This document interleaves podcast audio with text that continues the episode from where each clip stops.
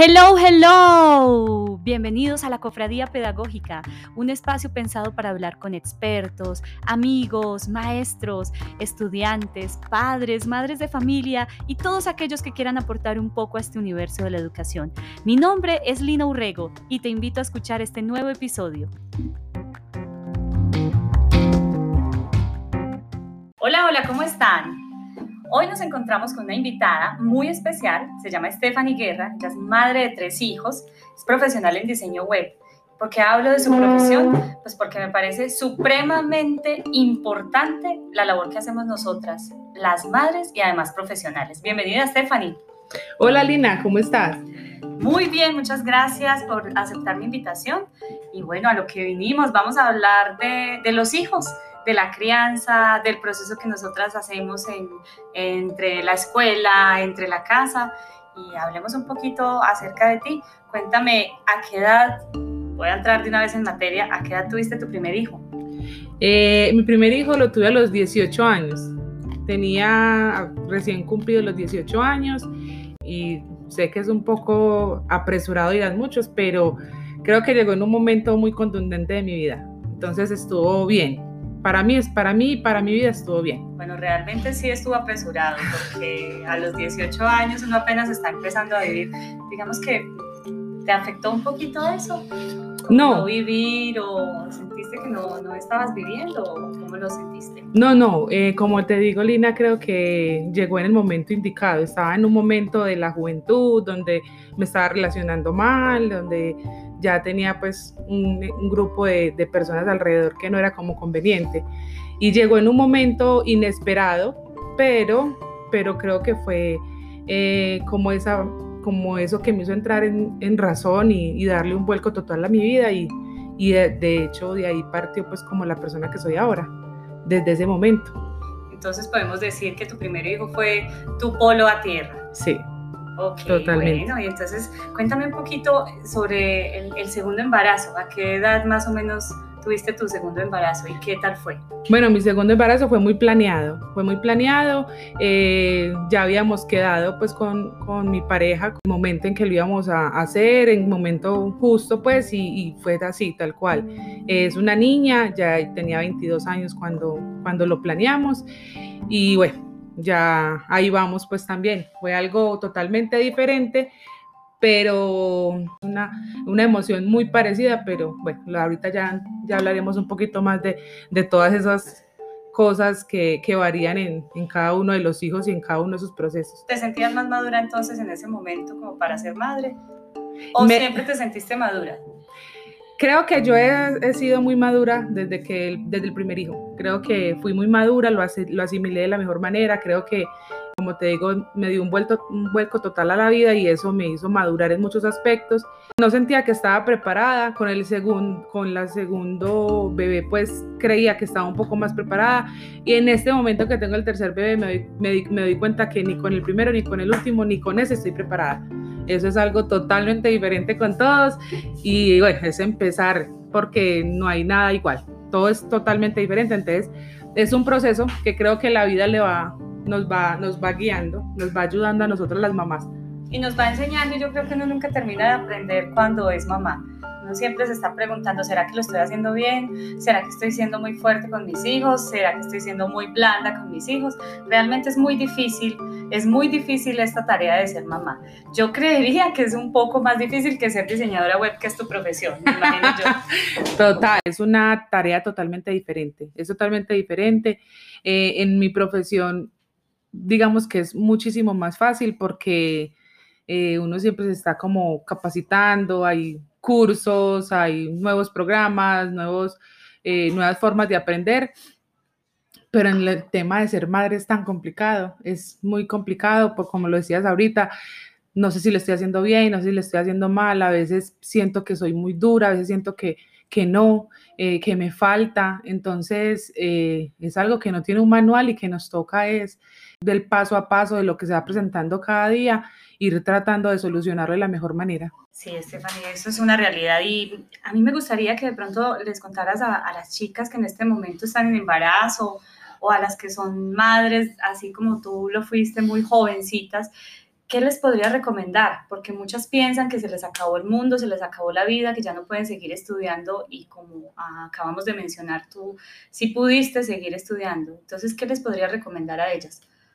Claro, eh, cuando yo estaba en embarazo del primer, de mi primer hijo, estaba todavía terminando de estudiar. Me estaba graduando apenas de 11 y inmediatamente empecé a estudiar una técnica. Es muy difícil, es muy duro, pero yo, como te decía ahorita, creo que eh, es un cambio para cualquier persona. Ya cada una toma como la decisión de cómo asumirlo, pero no es un cambio a mal. Creo que, que es algo bonito, es algo natural, es algo que, que te cambia la vida y te la cambia, a mí me la cambió para bien. Y si cada una tiene la decisión de, de que te la, la, cambie para bien, va a ser así. Pero hay otras personas que la mentalidad es completamente diferente. ¿Yo qué les puedo decir? Que se puede, se puede hacer, se puede ser una profesional, se puede trabajar, se puede eh, ser madre, se puede eh, estar en diferentes eh, cosas al mismo tiempo, obviamente con un esfuerzo, con una disciplina. Yo no voy a decir que yo soy disciplinada porque no lo soy, me falta mucho, pero todos los días estoy en constante crecimiento para poder llevar a cabo eso, porque ya no es uno, sino que ya son tres, entonces es mucho más difícil. Pero a las que están empezando, no es algo malo, realmente un hijo te cambia la vida para bien, es algo que, que cuando llega, que es inesperado, uno como que está como en shock y uno no sabe qué es, uno no sabe qué va a pasar, cómo va a ser, va a estar bien. Entonces, durante ese proceso, vos estás como en incertidumbre. Pero cuando ya vos ves a, ese, a, esa personita que salió de ti, te cambia, te cambia. Querés hacer las cosas mejor, mejor ser mejor para él, querés eh, darle ejemplo, querés que él vea todo lo que, lo que has construido en un, en un futuro para para que realmente tenga una educación como vos querés que tu hija, que tu hijo crezca, ¿cierto? No, lo que yo creo es que tienen que enamorarse del proceso, enamorarse del proceso para las que lo tuvieron jóvenes y no querían, enamores, disfruten el embarazo, disfruten el, nacimiento, la crianza, la, la alimentación, que es alguna experiencia muy bonita, es disfrutar ese proceso, porque se va muy rápido, muy rápido y quisiéramos volver a eso aunque suene como uno dice, ay, sí, quiere volver a hacer, a cargar, a cambiar pañal, sí, uno quiere volver a, esos momentos donde era más fácil, era más fácil. Y yo que tengo un niño ya de 12 años y un bebé de 3 meses, les puedo decir que el bebé de 3 meses es mucho más fácil. Uno creería que no, pero... Uno cree que es más difícil por la cambiada de pañales, por los teteros, por la mamantada, por todas las, las trasnochadas que, que toca con un bebé.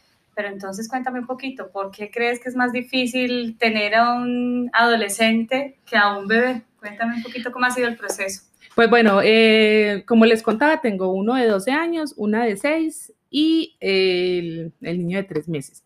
Con los tres ha sido un proceso totalmente diferente. Con Emanuel en este momentico es muy complicado porque ya él tiene su personalidad, su carácter, y yo como madre creo que lo que yo le digo a él que haga es lo correcto, pero nos damos cuenta que a veces cometemos errores porque él también tiene su criterio y puede tener sus pues eh, razones muchas cosas que nosotros nos damos cuenta porque nos sesgamos siempre a decir es que como yo lo digo así es y finalmente no lo escuchamos.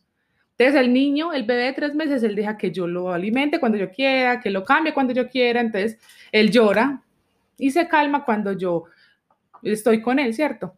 Pero, pero el adolescente ya tiene su criterio, tiene sus amigos, tiene su forma de ser, tiene sus caprichos, eh, ya quiere hacer y tiene sus, su palabra para, para hacer muchas cosas. Entonces es complicado, es muy complicado.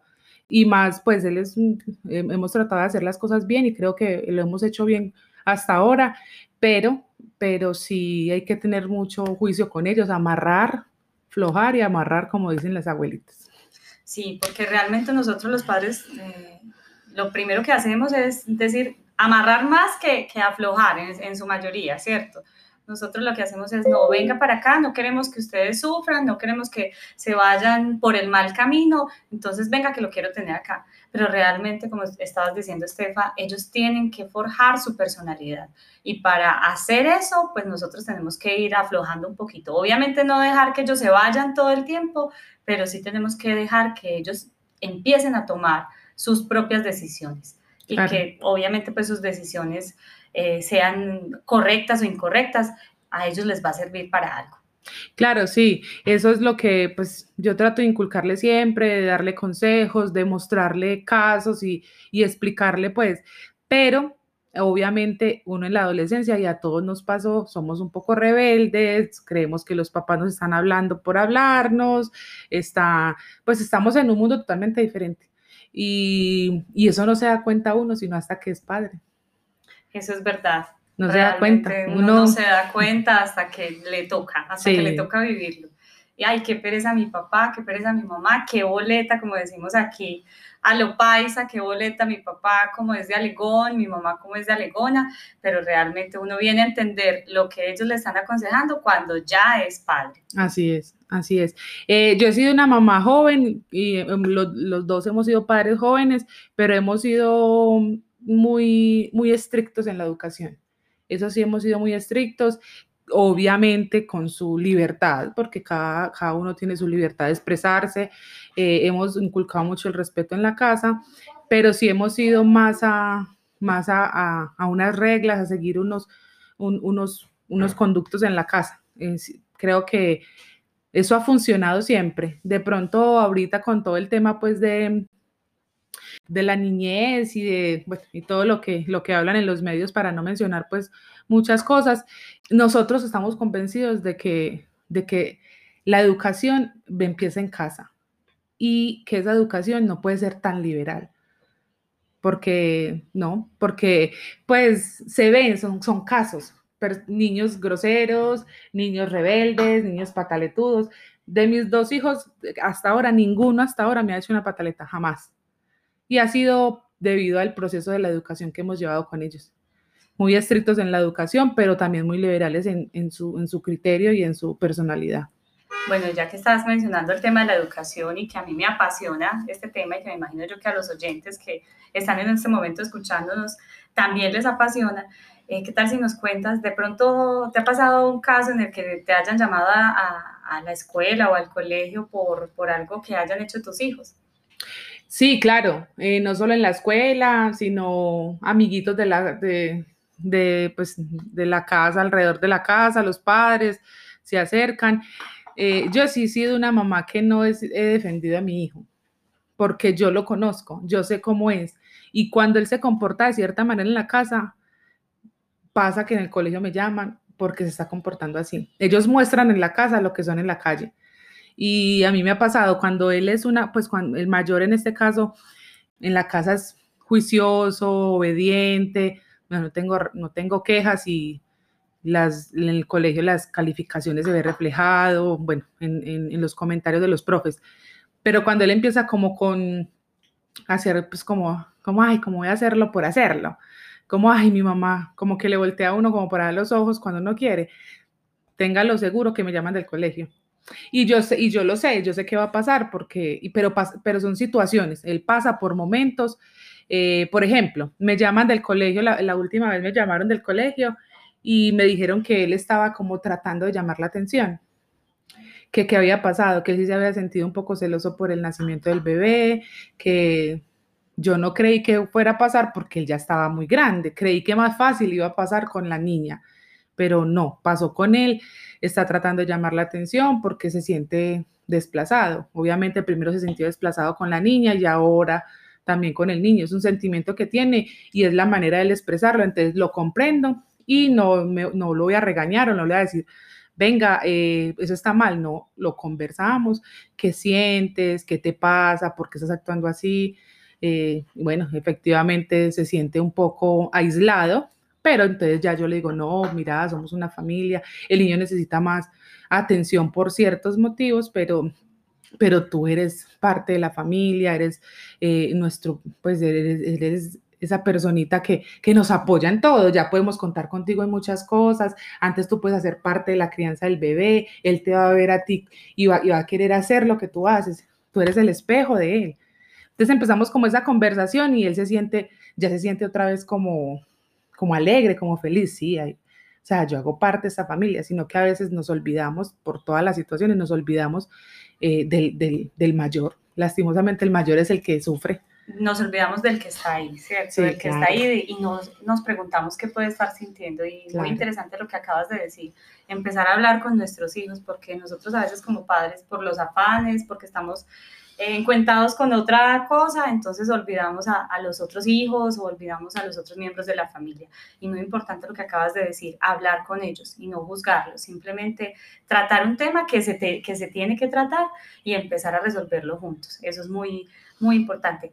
Ahora hablabas, eh, Estefan, que tú te dabas cuenta cuando tu hijo estaba, eh, digamos que teniendo dificultades en el colegio, que también lo notabas en la casa. Sin embargo, yo que soy profe, a mí a veces llegan padres de familia y me dicen, no, profe, lo que pasa es que de pronto eh, yo conozco a mi hijo y de pronto a mi hijo se la tienen montada. Montada es como, bueno, no, eh, todo lo que pasa es problema de él, pero realmente mi hijo es un santo. Y pasa eso, ¿cierto? Hay papás que piensan que los conocen realmente, pero ellos en la casa pueden ser unos y en la escuela pueden ser otros. Entonces, por eso es importante que nosotros estemos abiertos a la comunicación y a la relación que hay entre la familia y entre la escuela, ¿cierto? Pues, Lina, yo como madre pienso que un profe, pues yo digo, un profe, ¿para qué me va a llamar a mí a ponerme una queja de mi hijo eh, si no fuera verdad? Pues la intención de un profe es educar, esa es la profesión de ellos, y querer que, que los niños salgan adelante y que, y que pues que aprendan, que sean buenas personas, porque los profesores tienen una vocación muy bonita, ellos, ellos hacen algo por el otro, un servicio constante, y los padres a veces no se dan cuenta de eso. Es lidiar con, yo tengo tres y mantengo hasta el copete, yo no me imagino cómo será un profe con 30 estudiantes, todos con un montón de cosas. Entonces, no, no, no le veo, yo nunca he creído pues que un profe me va a llamar a decirme cosas que no sean ciertas y más el papá, pues con el respeto pues de, las mamás y los papás que de pronto escuchen, creo que el papá que crea que su hijo es perfecto está equivocado. Y el papá que, que de pronto antes de juzgar a la profe no, no mire el comportamiento de su hijo, es porque de pronto le falta un poco de acompañamiento al niño. Hay que conocerlos más. Creo que a veces solamente miramos eh, pues como el comportamiento a simple vista, pero no vemos internamente muchas cosas que ellos tienen en la cabeza que van y explotan afuera. Por ejemplo, yo, yo alguna vez pues eh, estaba acá en la casa, estaba un poco estresada y el niño llegó al colegio muy estresado también y me, y me respondió feo. Yo le dije, ¿cómo te fue? Y me respondió maluco. Ni, pues no, no recuerdo exactamente cómo me respondió, pero no me gustó el tono. Y le dije, ¿a usted qué le pasó?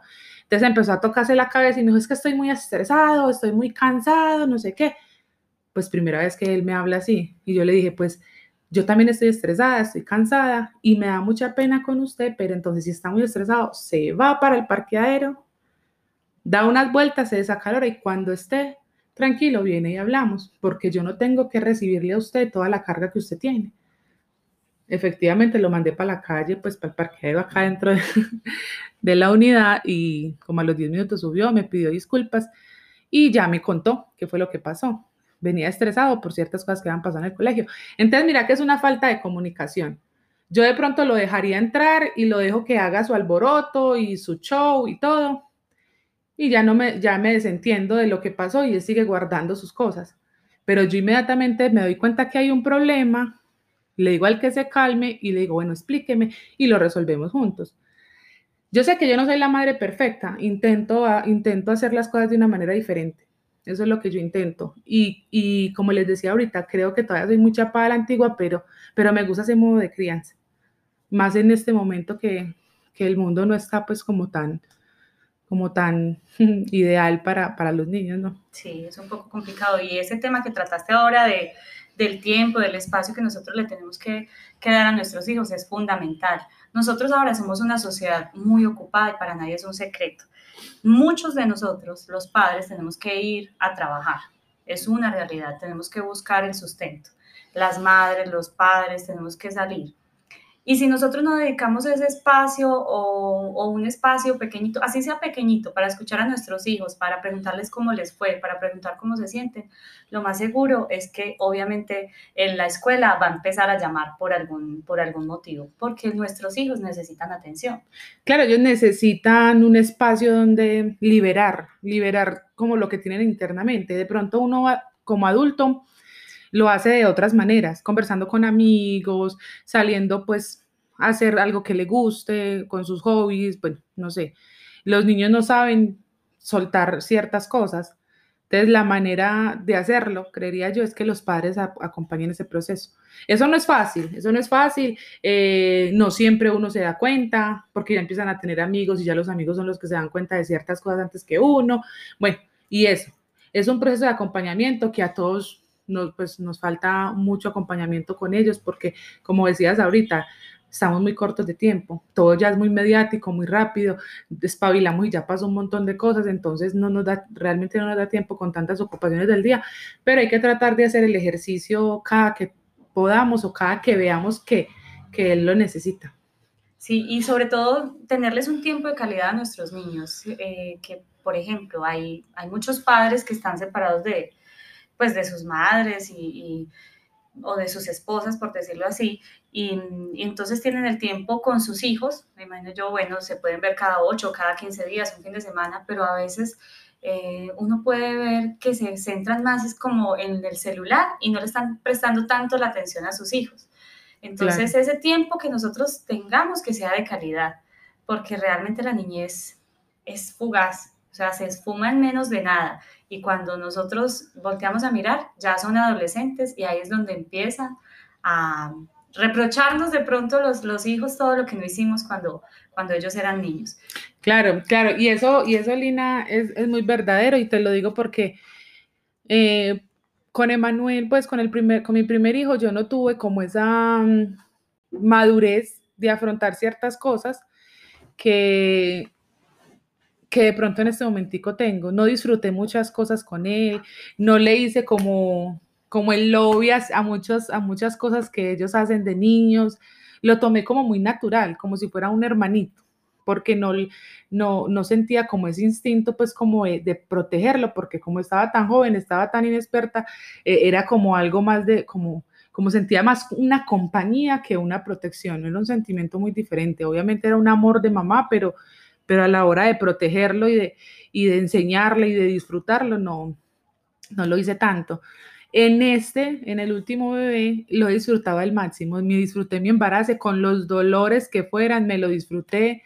Me he disfrutado eh, la alimentada, las lloradas, las cambiadas. Bueno, me lo he disfrutado al máximo. Por eso te decía que, que las mamás que son primerizas, de pronto que no les vaya a pasar como a mí, que se disfruten esos momentos porque realmente se le van a uno, o sea, ya después pasaron 12 años y yo ni, cuenta me di.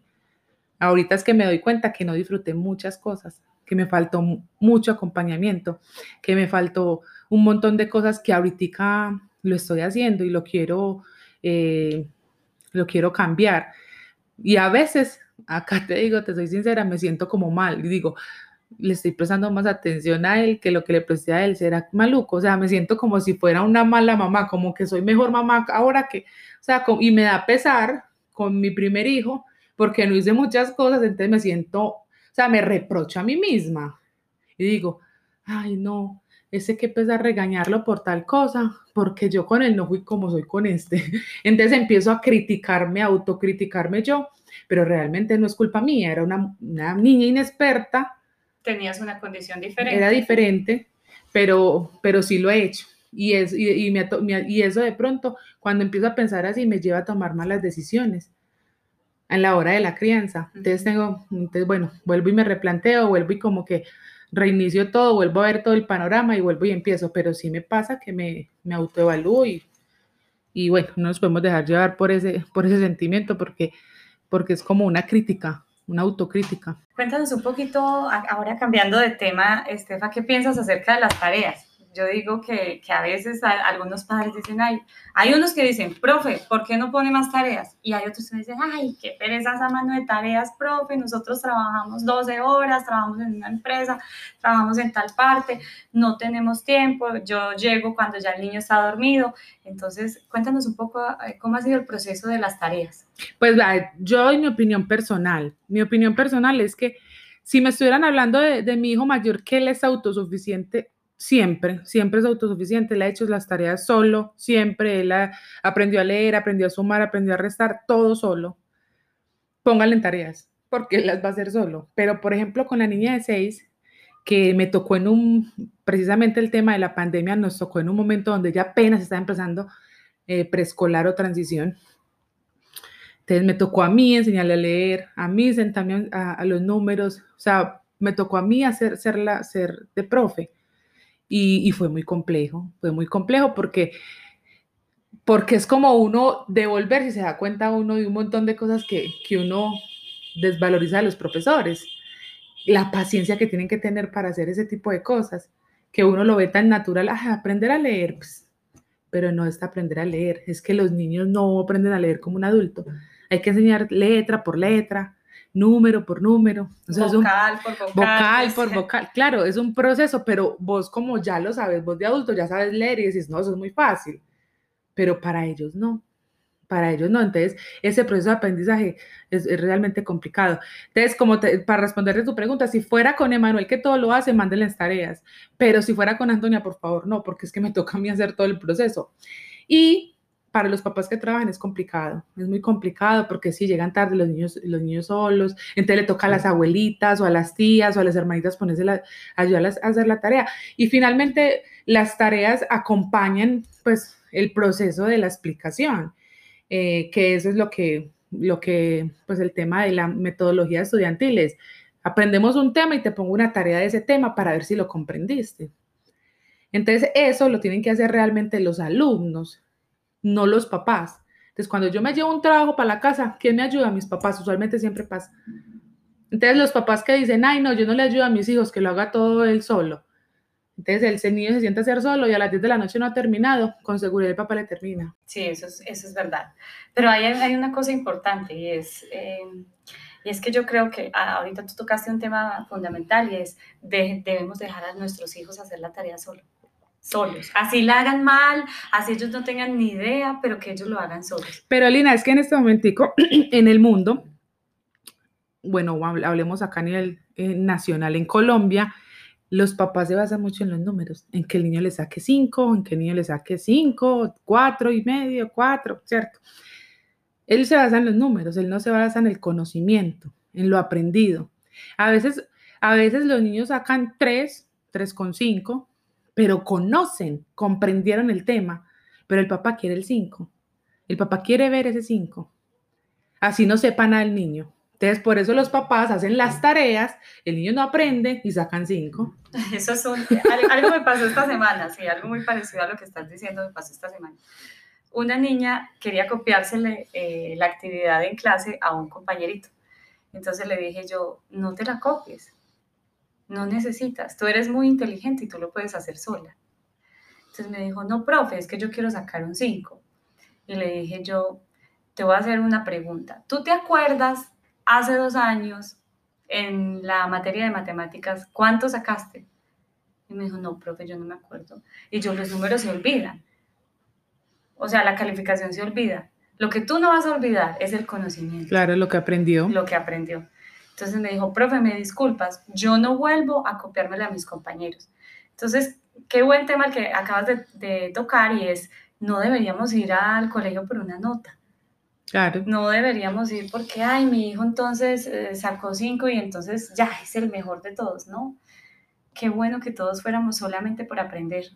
Mira, mira que también algo curioso pasó hace poco y es que yo tengo una profesora de inglés para, para Emanuel entonces llegó a hacerle la evaluación. Entonces ella me dijo, yo primero quiero evaluarlo, a ver en qué nivel está para ver cómo empiezo con él. Le pidió el cuaderno de inglés del colegio, yo les había comprado un curso de inglés y bueno, ella empezó a revisar como todas esas cosas y empezó a hacerle preguntas. Y empezó a hacerle preguntas del primer periodo y él no sabía responderle. Y le, y le preguntaba cosas del tercer periodo y sí sabía responderle.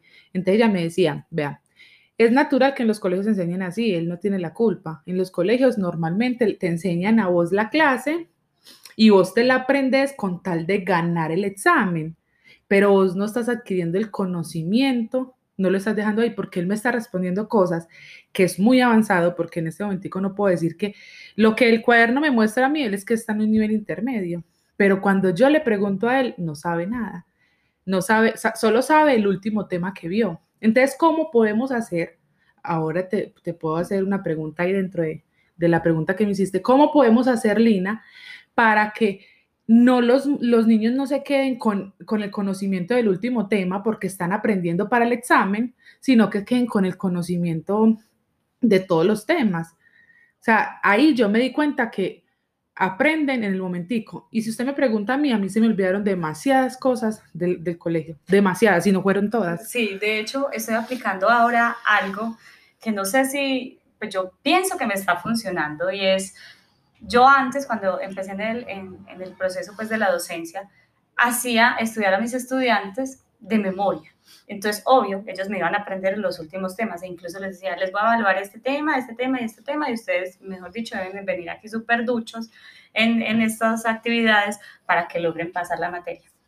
Pero en los últimos años yo he pensado que no debe ser así la evaluación. Yo pienso que ahora les estoy dejando sacar todo. O sea, les dejo sacar el cuaderno, les dejo sacar, eh, eh, por ejemplo, en inglés les dejo sacar el diccionario, les dejo sacar absolutamente todo. Y yo digo, con todo lo que hemos visto en clase, con todo lo que usted, los apuntes que ustedes tienen en sus cuadernos, miren a ver cómo van a utilizar esa información que tienen para poder resolver este examen. Y antes yo lo hacía diferente. Antes yo lo hacía que apréndaselo de memoria y entonces venga, preséntemelo y sáquese un 5 si se aprendió todo de memoria. Obviamente eso al mes ya va a estar olvidado. Claro. Mientras que si utilizamos la evaluación como un método para aprender, pues yo pienso que todo va a ser muy diferente. Y lo otro es que nosotros notamos una, eh, como unos nervios impresionantes en los estudiantes cuando decimos evaluación.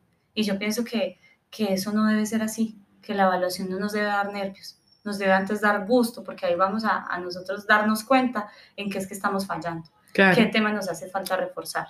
Claro, así es. Entonces, eso es lo que, lo que estoy aplicando en este momento con, con mis estudiantes y que espero que funcione, ¿cierto? Porque realmente en este tema de la evaluación y de la educación, pues nada está escrito y nada está dicho como última palabra. Claro. Uno tiene que mirar Estamos en un proceso, sí, un proceso de, de construcción y de, y de evolución. Eso, eso, eso es lo que, lo que realmente importa. Y eso aplica no solamente en el tema pues educativo pues de, en, el colegio, eso aplica en, muchas cosas.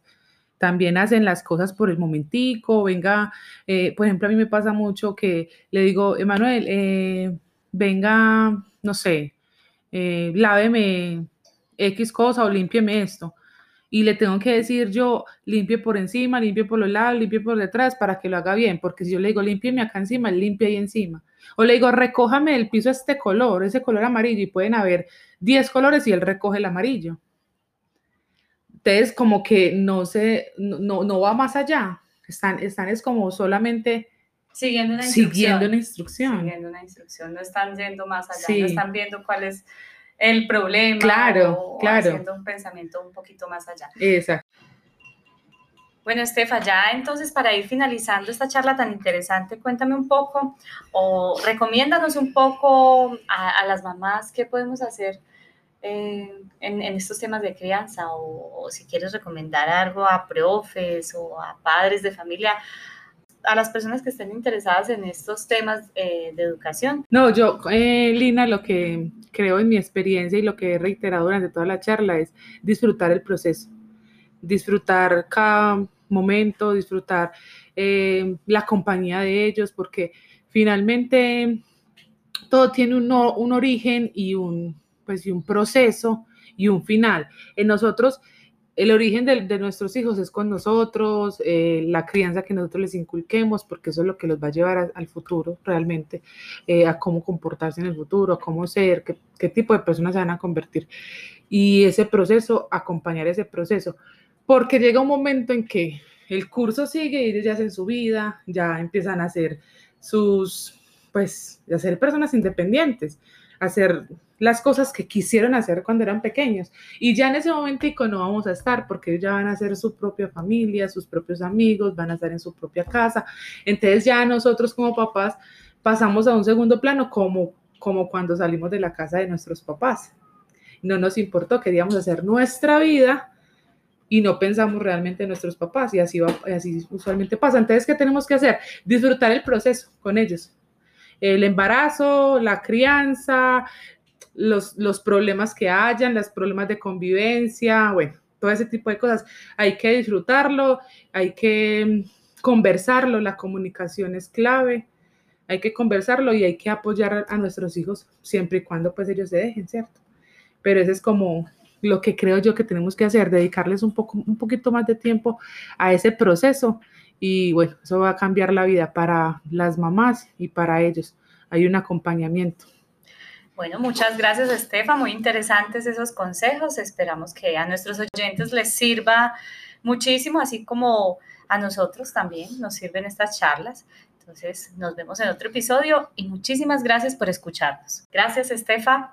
Bueno, gracias a Tilina, gracias a todos. Un abrazo.